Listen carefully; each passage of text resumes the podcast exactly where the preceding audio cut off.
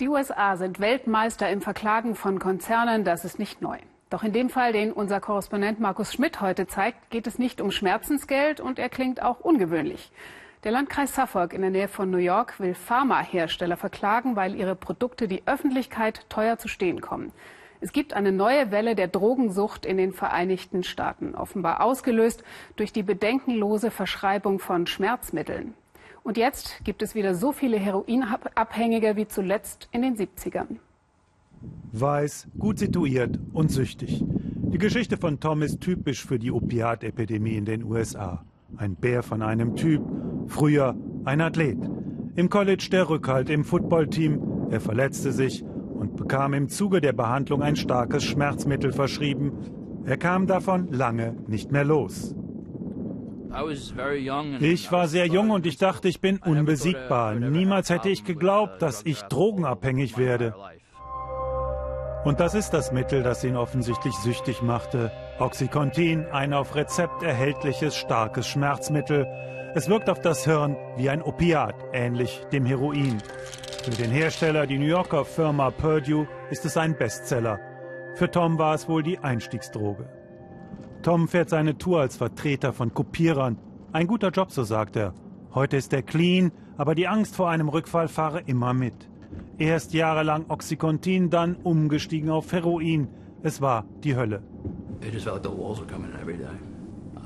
Es ist, als ob täglich die Welt über dir zusammenbricht. Es gab Zeiten, da wollte ich nicht mehr weiterleben. Ich dachte, es wäre besser für mich, mit 120 Sachen gegen einen Baum zu fahren. Tom lebt im Landkreis Suffolk auf Long Island. Die Städtchen hier sind sauber, adrett, wohlhabend. Hier sieht man keine Drogenabhängigen auf den Straßen, hier liegen keine Spritzen in den Vorgärten herum und trotzdem hat dieser Landkreis bezogen auf seine 1,4 Millionen Einwohner eine der höchsten Raten an Drogentoten in den USA. Timothy Kroll, der für sein Leben gern surfte, starb mit 23 Jahren an einer Überdosis Heroin. Zuvor war ihm Oxycontin verschrieben worden, wegen starker Migräne. Seine Mutter trauert.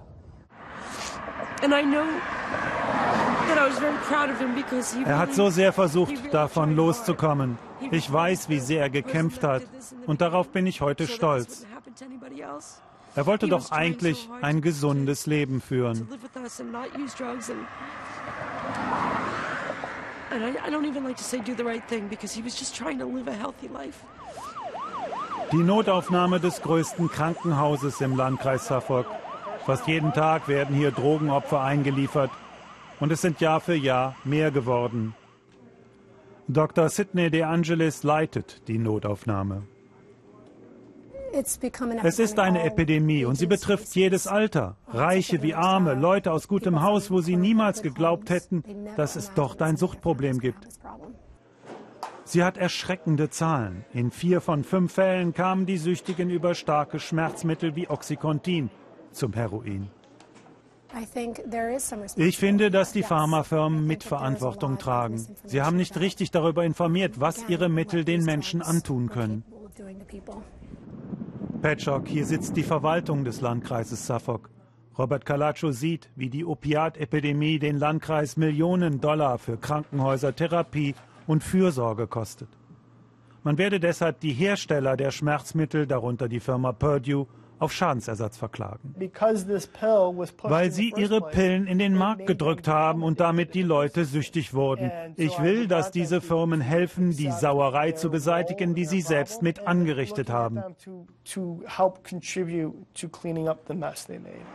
Die Firma Purdue wollte sich zur angedrohten Klage nicht direkt äußern legt aber schriftlich Wert auf die Feststellung, dass man seit Jahren Ärzte und Patienten eindringlich und umfassend über die Wirkung von Oxycontin aufkläre.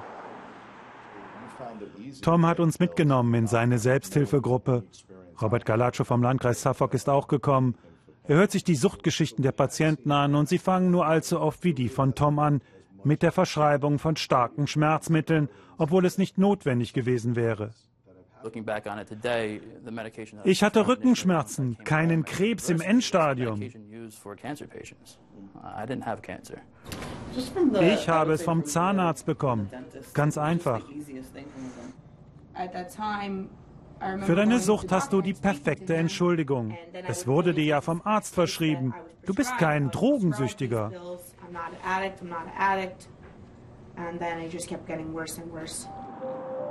Die Haven Apotheke im Landkreis Suffolk. Vor fünf Jahren war sie der Schauplatz eines schrecklichen Verbrechens.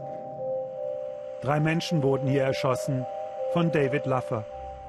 Abhängig vom Schmerzmittel Oxycontin hatte er die Apotheke überfallen und war mit einem Sack voller Pillen geflohen.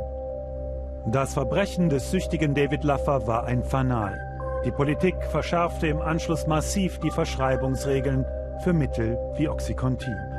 Und das hatte ungewollte dramatische Nebenwirkungen. Der Schwarzmarktpreis einer Pille stieg auf 40 Dollar, ein Schuss Heroin war dagegen schon für 5 Dollar zu haben. Zu dieser Zeit machte ich dann meine Rezepte zu Geld und stieg von Oxycontin auf Heroin um. Das Zeug war viel leichter auf der Straße zu bekommen als ein Therapieplatz in einer Klinik. Werbung für Oxycontin von der Firma Purdue. Die Firma hatte das Mittel so aggressiv in den Markt gedrückt, dass sie im Jahre 2007 wegen irreführender Werbung und Verharmlosung des Wirkstoffes zu einer Strafzahlung von 600 Millionen Dollar verurteilt wurde. Ich glaube, dass die Pharmafirmen Bescheid wussten, dass diese Schmerzmittel abhängig machen können, und sie haben sie trotzdem auf den Markt geworfen.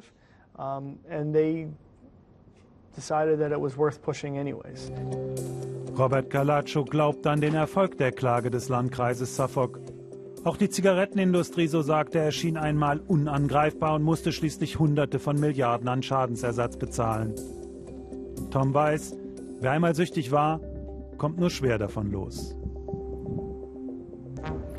Das war der Weltspiegel für heute. Wir freuen uns wie immer auf Ihre Kommentare im Netz. Vielen Dank fürs Interesse und einen schönen Abend noch hier im ersten. Tschüss und